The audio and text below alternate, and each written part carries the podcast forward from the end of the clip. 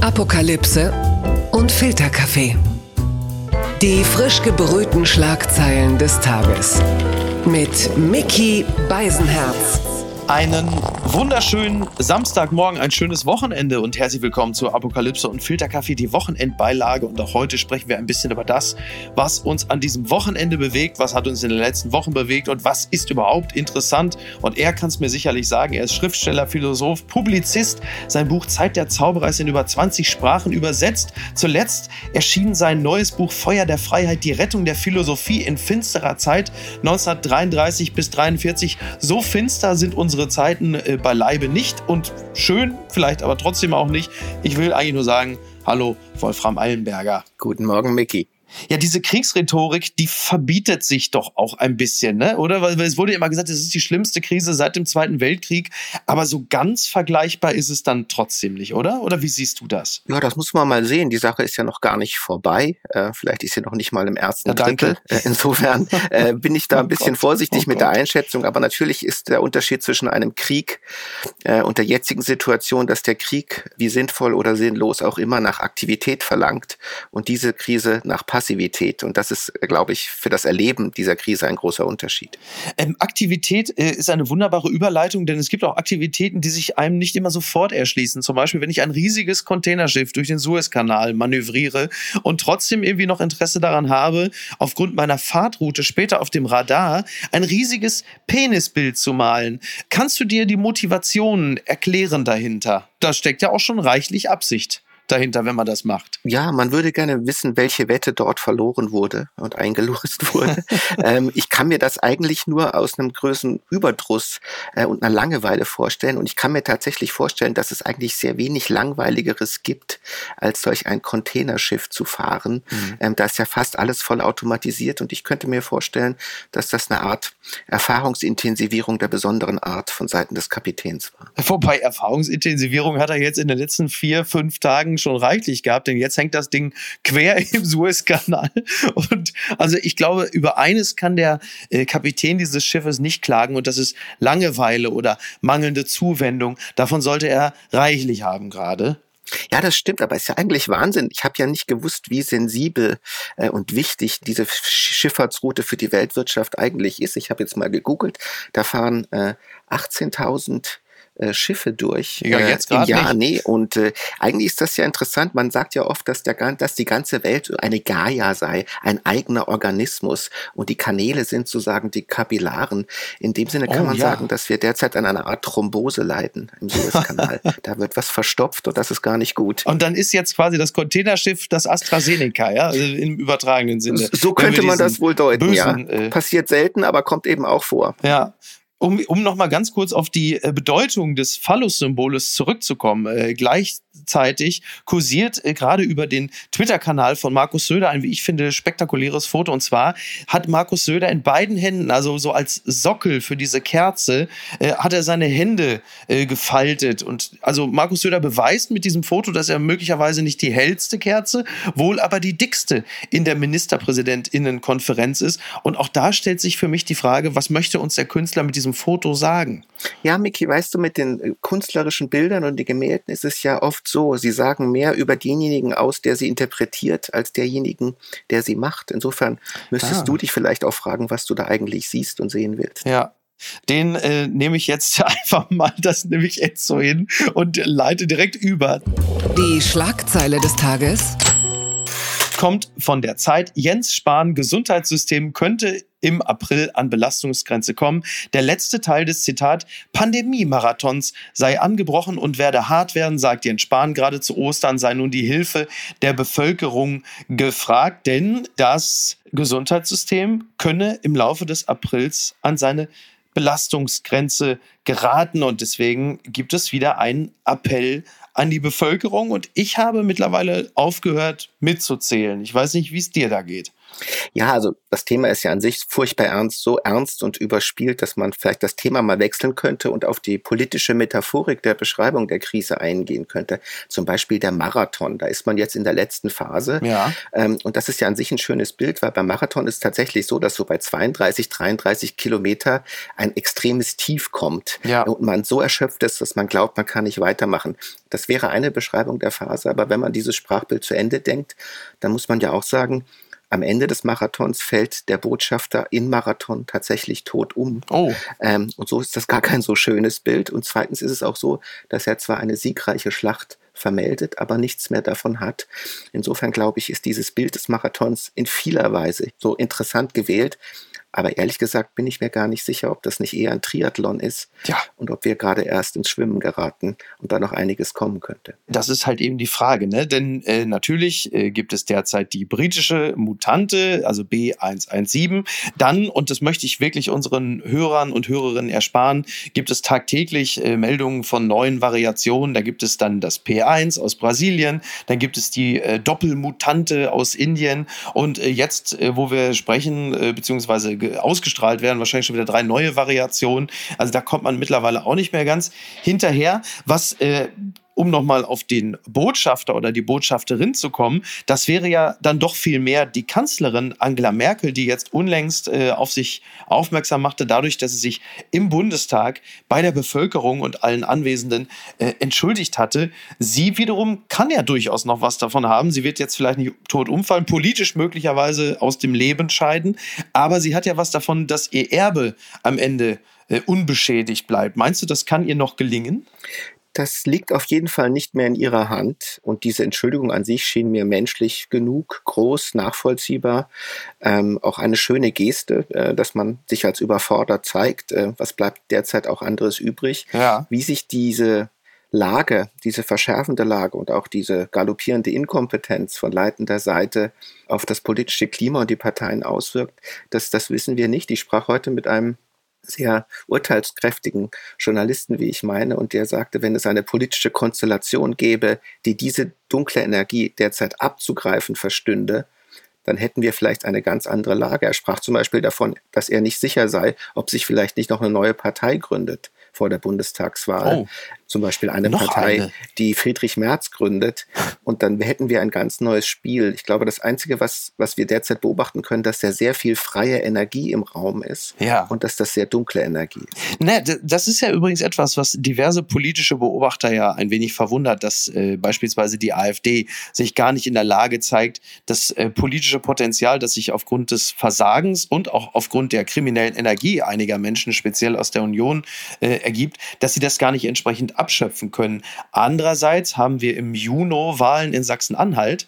Da ist die CDU ja nun auch wirklich keine stabile, äh, kein stabiler Mehrheitsführer. Da kann sich natürlich eine ganz spezielle politische Konstellation ergeben. Also es gibt ja nicht wenige, die sagen, dass eine Regierungsbildung in Sachsen-Anhalt im Juni möglicherweise gar nicht ohne die AfD möglich ist. Und das könnte tatsächlich etwas sein, was dann auch eine direkte Folge dieser verfehlten Corona-Politik ist. Das könnte man sein. Und natürlich ist die AfD jetzt aus meiner Sicht in ihrem vollendeten Machtzynismus äh, nochmal sichtbarer geworden, weil ganz am Anfang vor einem Jahr, wir erinnern uns, konnte es ihr nicht schnell genug gehen mit starken Einschränkungen, mhm. äh, mit Lockdowns, mit Schließungen. Das war das Erste, was sie, die AfD, damals forderte, weil es ihr populistisch genehm geschehen. Und irgendwann hat sie dann einfach das ganze Programm umgedreht. Also wenn es noch eines letzten Beweises bedurft hätte, dass es dort nicht um sachgetragene, sondern machtzynische Politik geht, dann hat es die AfD wirklich in diesem Jahr vollendet geschafft. Und das ist in sicher für uns sozusagen als außenstehende Beobachter zunächst erfreulich, dass man da so unfähig mit diesem Thema umgeht. Aber das heißt nicht, dass nicht andere sich dieser Energie bemächtigen werden, erfolgreicher.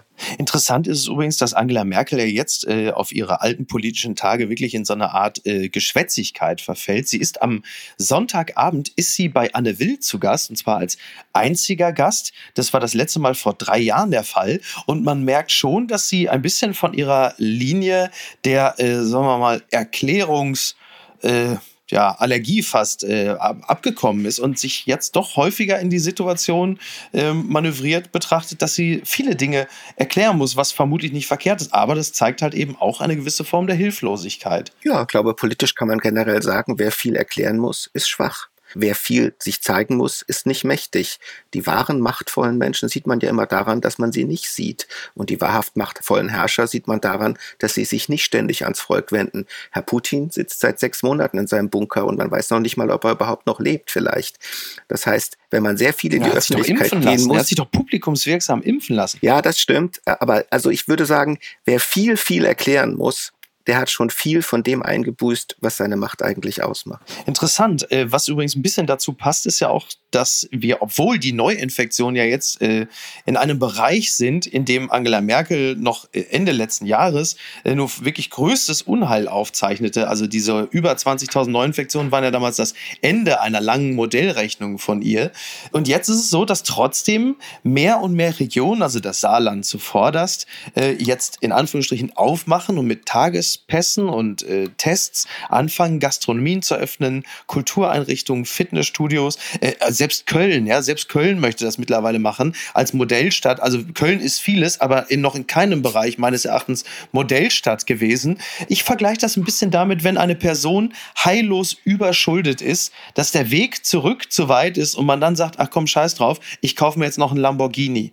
So, dass man irgendwann sagt, weißt du was, das Maß halten funktioniert eh nicht mehr. Ich gehe jetzt einfach in die Offensive? Oder womit kann man das vergleichen? Wie erklärst du dir das?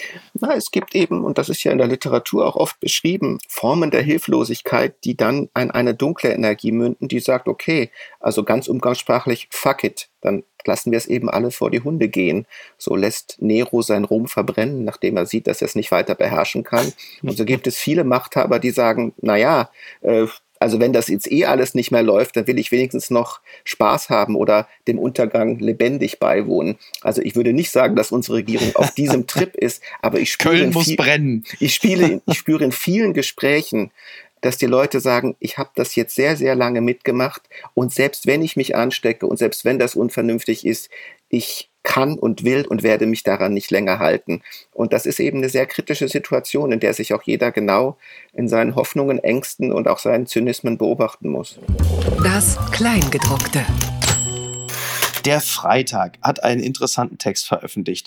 Der heißt Für die offene Gesellschaft. Es ist ein Manifest und das heißt, die Diskussionen in dieser Pandemie sind vergiftet. Tauschen wir uns endlich ruhig und angstfrei aus. Die seit Monaten anhaltende Debatte um die Corona-Politik und deren in allen Bereichen unserer Gesellschaft spürbare Folgen hat die Menschen in unserem Land polarisiert. Das schadet nicht nur dem sozialen Frieden und dem gesellschaftlichen Zusammenhalt, sondern auch der Qualität der Argumente. Und dort haben sich mehrere Menschen beteiligt. Caroline Link hat sich diesem Manifest angeschlossen, die äh, Regisseurin, der Kabarettist Helmut Schleich und auch die Chefredakteurin des Philosophiemagazins Svenja Flasspöhler, die du mit Sicherheit kennst. Sie ist ja äh, eine Kollegin von dir. Hast du im äh, Philosophie auch schon veröffentlicht? Warst du dort schon zu Gast? Bestimmt, oder?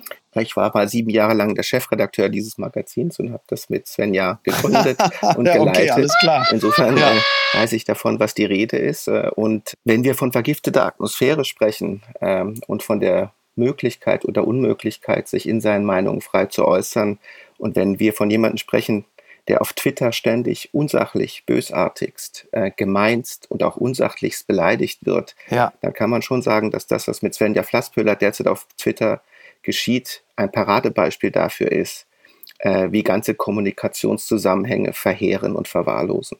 Ich würde mich dem, was du sagst, ähm, anschließen. Also ich, also erstmal ist es so, ich äh, halte sehr viel von Svenja Flasspöhler. Ich finde sie wahnsinnig klug und bemerke natürlich immer, wenn sie äh, beispielsweise bei Land sitzt oder woanders, das ähnliches gilt für Thea Dorn, äh, wenn man dort zwei, drei Dinge sagt, äh, denen ich übrigens in diesem Falle gar nicht zustimmen würde, aber das spielt gar keine große Rolle, dann wird die Person sehr schnell äh, zu einem Hashtag und dann weißt du genau das, was du gerade sagst, was dann bei Twitter geschieht. Was sie in diesem Manifest schreibt, ähm, würde ich trotzdem jetzt nicht zwingend unterschreiben, weil ich finde, das gibt die aktuelle Situation gar nicht mehr so sehr her, weil sie sagt, dass inzwischen Freunde raten, sich besser nicht kritisch zur Corona-Politik der Bundesregierung zu äußern, weil man so leicht den eigenen Ruf ruinieren und in die rechte Ecke gestellt werden könnte, bereitet mir große Sorge. Was sie da beschreibt, ist das nicht eine Situation, die wir eher, sagen wir mal, im April letzten Jahres erlebt haben? Denn ich habe schon das Gefühl, dass man gerade jetzt durchaus sehr kritisch mit der Corona-Politik der Bundesregierung umgehen kann, so wie wir es ja auch gerade tun. Also sie hat recht, aber glaube ich nicht unbedingt gerade jetzt. Das ist zumindest mein persönlicher Eindruck. Ja, das ist vielleicht richtig, aber es hängt ja auch immer sehr davon ab, in welcher Rahmung eine Äußerung überhaupt wahrgenommen wird und mit welchem Absendertum welche Vorurteile mobilisiert werden.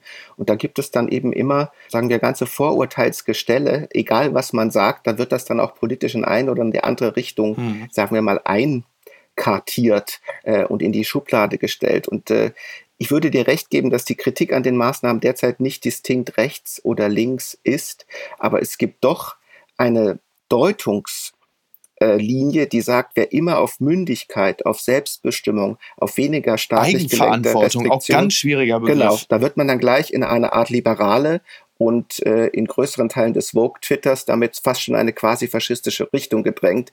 Und das ist doch nicht nur sehr dumm und sehr falsch, sondern hilft der Sache tatsächlich auch gar nicht weiter. Tatsächlich ähm, ist es eine Beobachtung, die ich auch häufiger mache. Also egal, ob jetzt Daniel Kehlmann irgendwie äh, sich in den Tagesthemen äußert und auch diesen äh, mittlerweile ja schon ja fast toxischen Begriff Eigenverantwortung benutzt. Es geht dann sehr schnell so, dass man einen übergebraten bekommt und du bist dann halt, wie gesagt, für einen Abend äh, dann halt einfach ein eigener Hashtag. Insofern ist dieses Manifest nicht komplett falsch. Das, das verstehe ich auch und ich finde es auch schwierig, weil nach einem Jahr Pandemie muss es natürlich möglich sein, auch seiner Unzufriedenheit Ausdruck zu verleihen oder im Zweifel sich halt nach anderen Maßnahmen zu sehnen. Das hat ja nicht gleich damit zu tun, dass man sich einen äh, Systemwechsel äh, gewaltsam, dass man den herbeiführen will.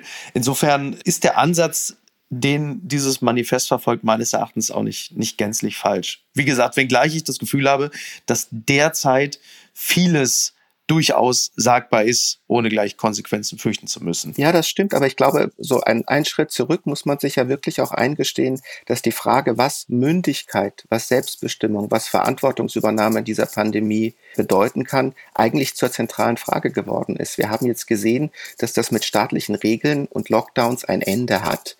Und die Frage nach der Selbstbestimmung, der Verantwortung, den Möglichkeiten und Grenzen, das ist die zentrale Frage. Es ist die zentrale Frage dessen, was wir eine liberale Gesellschaft nennen. Und damit meine ich nicht liberal im parteipolitischen Sinne, sondern im gesamten Spektrum von CDU äh, bis vielleicht zu kleineren Teilen der Linken, die eine liberale, selbstbestimmte Gesellschaft aus selbstmündigen Individuen wollen. Und darauf Wert zu legen, das zu betonen äh, und diesen Raum zu öffnen, das ist nicht politisch rechts oder links, das ist das Zentrum dessen, was unsere Gesellschaft sein sollte. Hm, das Gegenargument ist natürlich nur immer, wenn du sagst, wir setzen auf eine liberale Gesellschaft Mündigkeit und Eigenverantwortung und dann hast du natürlich sofort äh, äh, tausende Flieger, die nach Malle gehen. Das wird der eine oder andere natürlich dann auch direkt als, als Gegenargument äh, benutzen und sagen, da muss der Staat vielleicht gerade in Pandemiezeiten mehr regulieren und klarere Grenzen aufzeigen, als dass man sagt, Leute, wir vertrauen euch, ihr werdet schon das Richtige tun. Das ist wahr. Ähm, das stehen wir alle in der Verantwortung. Ähm, man muss aber auch, glaube ich, klar sehen, dass weder diese Herausforderungen der Pandemie noch vielleicht kommende Herausforderungen durch eine starke staatliche Strukturierung plausibel zu lösen sein werden. Wir sehen das Scheitern dieser Ansätze, ja, und wir würden das gleiche Scheitern auch in klimapolitischen Bemühungen, die noch sehr viel strikter sein müssten von staatlicher Seite, ebenfalls sehen. Also ich glaube, es gibt keine Alternative zur Mündigkeit, weil alle, jede weitere Alternative ist noch schlechter und auch unproduktiver im Ergebnis. Unbegrenzte Unmöglichkeiten. NBC meldet, Mitt Romney receives John F. Kennedy Profile in Courage Award. The senator from Utah received the award for his vote to convict former President Donald Trump during his first impeachment trial and his consistent and courageous defense of Democracy. Also ähm, da hat sich also jemand äh, besonders verdient gemacht mit Romney, der ehemalige US-Präsidentschaftskandidat und einer der wenigen aufrechten Republikaner, wie ich ihn mal nennen möchte, weil er im Impeachment-Verfahren halt eben gegen Donald Trump gestimmt hat. Und das alleine scheint zu reichen, um äh, preiswürdig zu sein. Ich habe das mit einem gewissen Befremden zur Kenntnis genommen, muss ich ehrlicherweise sagen, weil für mich ist eigentlich das Eintreten für die persönlichen Überzeugungen doch eigentlich der Standard. Oder ist, sind wir alle jetzt mit, haben wir die Messlatte so niedrig angelegt, dass äh, eine gewisse, ja, wie soll man das sagen, ähm, der, dass der aufrechte Gang jetzt schon einen mit einem Preis versieht? Also ich denke, dass es äh, Zeiten, Situationen und auch politische Konstellationen gibt, in denen Selbstverständlichkeiten alles andere als das sind, in denen sie nach Mut und Widerständigkeit äh, und auch Gefahrenaussetzung verlangen. Und im Fall von Mitt Romney in dieser Situation würde ich das sagen, weil die Republikanische Partei unter Trump in einer Art innere Verwahrlosung und innere Verheerung gegangen ist, äh, die, glaube ich, kaum zu beschreiben ist. Und da ist es schon wichtig, dass, wie zum Beispiel auch John McCain äh, oder auch Mitt Romney, äh, in gewisser Weise die innere Kraft gefunden haben und auch die Souveränität, die nicht zuletzt auch eine finanzielle Souveränität ist bei Mitt Romney, der niemanden braucht, um seine Wahlkämpfe zu finanzieren, sich entgegenzustellen. Also ich bin ganz einverstanden mit dieser Ehrung und hatte übrigens auch nie ein sehr schlechtes Bild von Mick Romney, über den man sich auch in Europa sehr lange nicht sehr wissend lustig gemacht hat. Mhm. Das scheint mir insgesamt ein Mensch zu sein, dem man in seinem Fundament und in seinem Handeln durchaus trauen kann. Ja, das äh, tatsächlich, äh, das, das ist mir auch wirklich positiv aufgefallen in den letzten Monaten, äh, speziell der Regentschaft von Trump, dass dieser Mitt Romney äh, wirklich ein, ein aufrechter Republikaner im, im besten Sinne dieser Partei zu sein scheint, der äh, seine Überzeugung hat und auch gegen jeden Widerstand an diesen festhält. Das habe ich wohl auch bemerkt. Ich finde es auch interessant, dass dieser Mitt Romney, den wir damals äh, so zum Bösewicht, also ich, ja, ich und meine Generation und alle, die irgendwie so ähnlich drauf sind wie ich, dass wir den so wahrgenommen haben, weil er, weil er natürlich unseren Obama weghaben wollte und stattdessen Präsident werden wollte. Und der war der Böse. Und wir wussten ja nicht, was noch alles kommt. Ich meine, selbst George W. Bush ist ja mittlerweile, zählt zählt ja mittlerweile zu den Guten. Das hat Trump ja auch geschafft. Äh, bei Mitt Romney fand ich ein tolles Zitat gab es von ihm, weil wie du gerade sagtest, er ist ja nun jetzt durchaus vermögend. Er sagte irgendwann, When I was a kid, I thought being rich and famous would make me happy. Boy, was I right. Das hat mir wirklich gut gefallen. Das war. ja, aber das ist doch auch ein. da, hatte, da hatte er schon. Ist doch auch ein ja. sehr amerikanisches äh, Profile in Courage, dass man einfach den Mut zu sagen hat, ich wollte reich werden, ich bin es und übrigens fühlt sich das auch wahnsinnig gut an. Und ich kenne sehr wenige reiche ja. Menschen, die nicht das Gleiche sagen würden. Unterm Radar.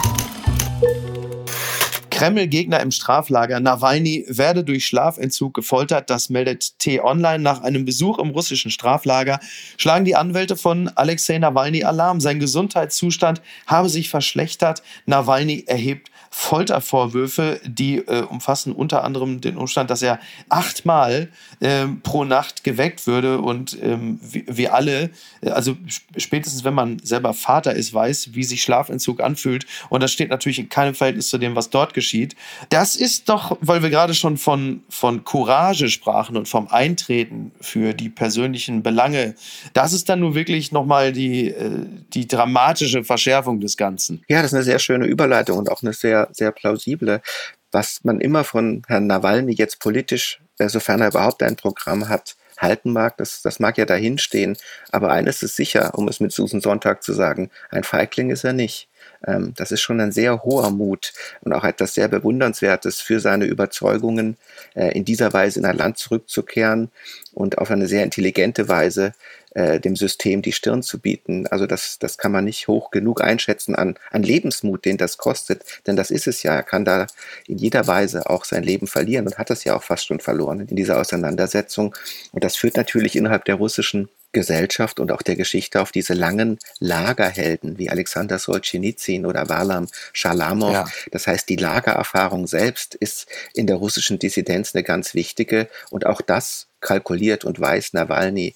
Ähm, insofern muss man mal sehen, äh, das ist extrem grausam. Dieses Lager ist an sich schon Folter, egal wie oft man dort geweckt wird. Ja, und ja. Äh, wie sich das jetzt weiter zeigt, das, das ist interessant. Aber diese Entscheidung, ins Lager zu gehen, das war, würde ich sagen, innerhalb der russischen politischen Kultur auch eine sehr bewusste von Nawalny. Also war es, war es für ihn eigentlich im Grunde genommen äh, immer völlig klar, dass es dahin äh, gehen würde. Ist das, ist das märtyrerhafte, ist das so tief in der politischen Kultur Russlands verhaftet? Also es, es gibt sicher eine sehr bedauerliche Tradition, dass diejenigen Dissidenten gestalten, die wirklich Glaubwürdigkeit entwickeln wollen, das war ja zum Beispiel auch bei Pussy Riot so, ja. ihre Lagerzeit absitzen müssen.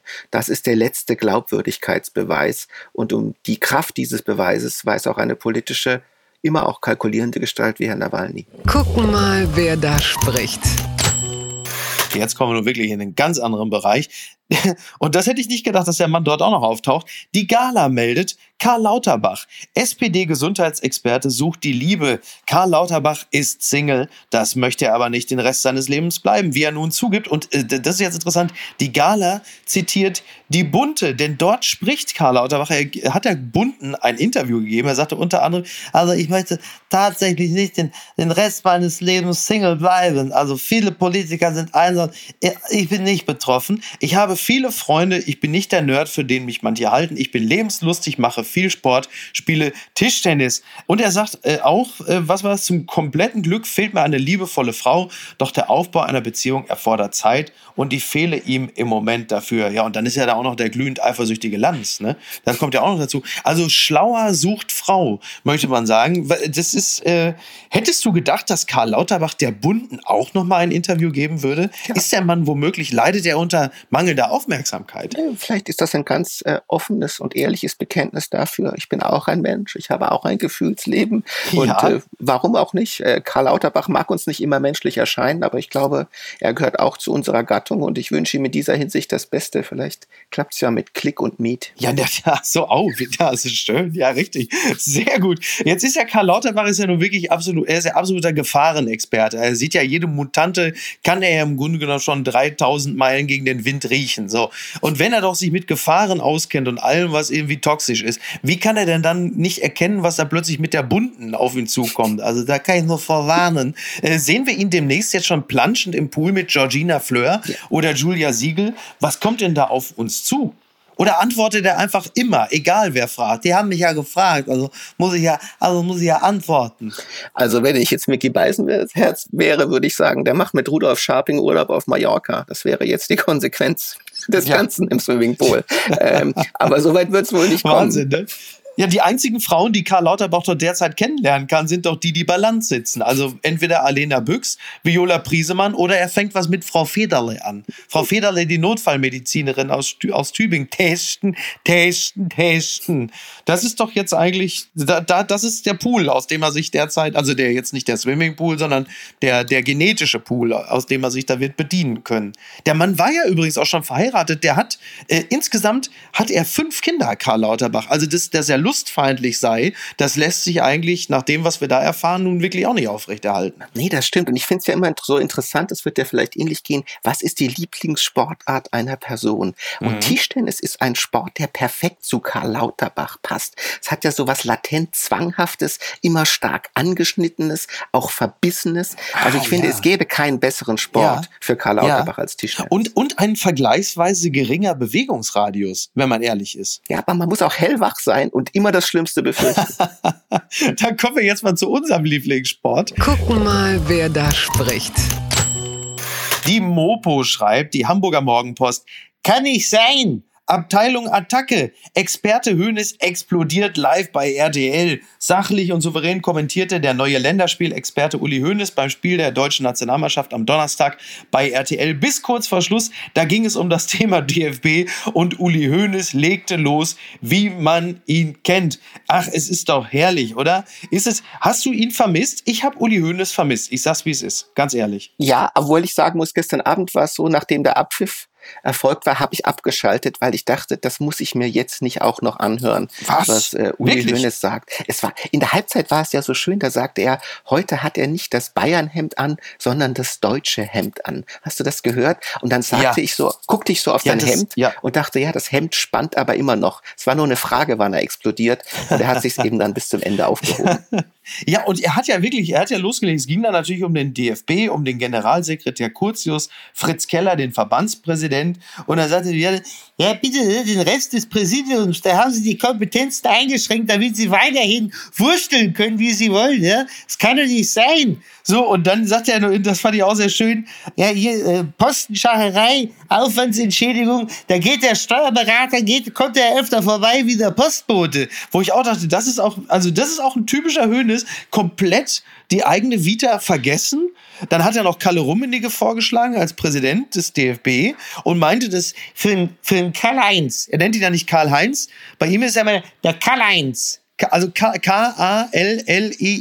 der Karl-Heinz, das wäre für ihn eine schöne, wäre eine schöne Ehrung. So, als wäre das jetzt irgendwie Also das hat er sich verdient, der Rummenigge. Ich, also ich, ich habe das wirklich genossen. Ich, ich bin ganz ehrlich, ich habe eigentlich nur wegen Hönes eingeschaltet, wobei das Spiel dann auch ziemlich gut war, fand ich. Es war eigentlich ein ganz guter Auftritt der DFB 11. Oder hast du es anders gesehen? Nee, war schön. Und vor allem muss ich jetzt mal sagen, was für grandiose Trikots. Also dieses dunkle, edle Schwarz. Ich Schön, muss sagen, ne? das Beste seit Jahrzehnten, möchte ich sagen, was da äh, aus, Ja. aus Herzogenaurach kam. Also war sehr angetan vom Spiel, von der Form, vom Trikot. Und wenn Ja. ich jetzt mal was Gutes über Uli Hoeneß, und das sollten wir alle sagen, Mhm. Uli Hoeneß ist eben naturbewegt vom Fußball. Diese Intensität hat überhaupt nichts Gespieltes. Und ich finde es faszinierend, wie ein Mensch in seinem Alter, der nun schon so viel emotionale Energie in dieses Spiel investiert hat, immer noch auf 180 kommt bei einem Spiel gegen Island. Also ich kann nichts anderes tun, als die emotionale Intensität zu bewundern, die Uli Hoeneß in dieses Spiel jedes Mal wieder mit hineinbringt. Ich finde das eigentlich ganz toll. Genau, deswegen habe ich ihn ja auch gerne mal als Legende der Leidenschaft bezeichnet, weil ich das so an ihm schätze. Also der, der moderne Fußball hat äh, sicherlich auf dem Feld seine, seine durchaus seine Vorteile. Der Fußball sieht besser aus denn je. Aber abseits des Feldes mangelt es natürlich äh, mitunter ein bisschen an Leidenschaft, Menschlichkeit. Stattdessen ist die Technokratie getreten, zumindest mein Gefühl. Und Uli Hoeneß verkörpert ja die alte Welt. So, und das ist nicht immer schlecht, weil eben diese Leidenschaft da ist und auch diese natürlich damit auch einhergehende Irrationalität, weil da, wo die Emotionalität ist, da ist ja selten dann auch, äh, sagen wir mal, der Sachverstand oder die nüchterne Bewertung eines Sachverhaltes. Aber ich habe das immer, immer sehr genossen und äh, deswegen finde ich es irgendwie auch so schön, dass, dass Uli Hoeneß in irgendeiner Form dem Fußball erhalten geblieben ist. Was das Trikot angeht, ähm, schließe ich mich komplett an. Ich glaube, das ist das erste DFB-Trikot, was ich mir seit Ewigkeiten mal wieder kaufen werde. Die Frage ist halt nur, kann man es über die EM 2021 anziehen und möglicherweise als Fan, wenn man das Spiel äh, bei der WM in Katar betrachtet, wo ich noch nicht genau weiß, ob ich überhaupt in irgendeiner Form bei diesem Turnier dabei sein möchte, in welcher Form auch immer. Ja, also ich kann nicht genau sagen, aber ich habe das Gefühl, die dort landesübliche Kleidung ist ja entweder sehr weiß oder sehr schwarz. Äh, Das hat vielleicht auch Klima- äh, und äh, reflektorische Vorteile. Ja. Also ich bin nicht, ich, ich, ich hoffe, dass dieses Trikot äh, erhalten bleibt. Und was jetzt Katar angeht Mhm. und die Verwicklungen aller Art, das wäre sicher nochmal eine ganz andere Sendung und ein anderes Thema. Ich muss zugeben, ich habe immer noch die sehr stille, Ja. verstohlene Hoffnung, dass dieses Turnier dort nie stattfinden wird. Genau, das ist aber ganz interessant, weil wir natürlich alle irgendwie insgeheim hoffen, dass andere uns die Aufgabe abnehmen mögen, was die Verlegung des Turniers abgeht, die Absage. Gestern, also gestern, wir reden heute am Freitag, ja. Gestern am Donnerstag standen die Spieler vor dem Anpfiff da und haben äh, auf ihren Shirts Buchstaben gehabt und bildeten den Begriff Human Rights. Übrigens großes Kompliment, dass sie elf Buchstaben zusammengekriegt haben in der richtigen Reihenfolge. Das war auch nicht von jeder Nationalmannschaft zu jeder Zeit zu erwarten. Jetzt ist aber mein Eindruck gewesen, es gibt kein richtiges Leben im Falschen. Das heißt, du, du schreibst dir Human Rights auf die Brust, bist aber natürlich trotzdem Teil des Systems FIFA, weil du dort ja schon ein Qualifikationsspiel für die WM in Katar antrittst. Eine Wahl hatten sie nicht, das ist mir schon klar. Aber diese Geste wirkt trotzdem auch ein wenig leer. Was ist denn eine Geste? Eine Geste ist immer ein Zeichen in einem falschen Leben für das Richtige. Und so kann eine richtige Geste gar nicht falsch sein. Dass sie hilflos ist, dass es dort Inkonsequenzen gibt, dass diese Mannschaft sich nicht entscheiden wird, aus Protest an diesem Turnier nicht teilzunehmen, ist klar. Aber dass das an sich ein Zeichen ist, auch eine Form von Widerständigkeit, eine Art von Bekenntnis, vielleicht auch überhaupt Bewusstheit, dass es da ein Land gibt, in das man reisen wird, in dem es Probleme gibt. Das haben deutsche Nationalmannschaften, wenn man mal an Argentinien denkt, Oh nicht Gott. immer so gehabt und kommuniziert. Also äh, wollen wir doch mal das Positive betonen. Absolut. Also wir gehen fest davon aus, die WM 22 äh, wird noch verlegt von Katar direkt nach China. so so wird es dann kommen, ne? Warten wir mal ab. Okay. Wolfram, ich danke dir ganz herzlich. Das war sehr schön. Wir haben alle wieder viel gelernt, äh, durften ein bisschen äh, profitieren von deinem äh, klugen Kopf. Und ich möchte dich natürlich ganz herzlich wieder einladen. Aber jetzt darfst du dich erstmal ein paar Tage von mir erholen. Okay, danke. Bleibt mündig. Bis dann. Ciao. Ach, schön. Bleib mündig. Das ist ja fast wie so eine Poschardt-Verabschiedung. Bleib, bleiben Sie mündig. Ich bin nicht Porsche. Mach's gut. Bis dann. Ciao. Tschüss. Apokalypse und Filtercafé ist eine Studio Bummens Produktion mit freundlicher Unterstützung der Florida Entertainment. Redaktion Niki Hassania. Produktion Laura Pohl. Ton und Schnitt Niki Franking. Neue Episoden gibt es jede Woche montags, mittwochs und freitags, überall, wo es Podcasts gibt. Stimme der Vernunft und unerreicht gute Sprecherin der Rubriken Bettina Rust.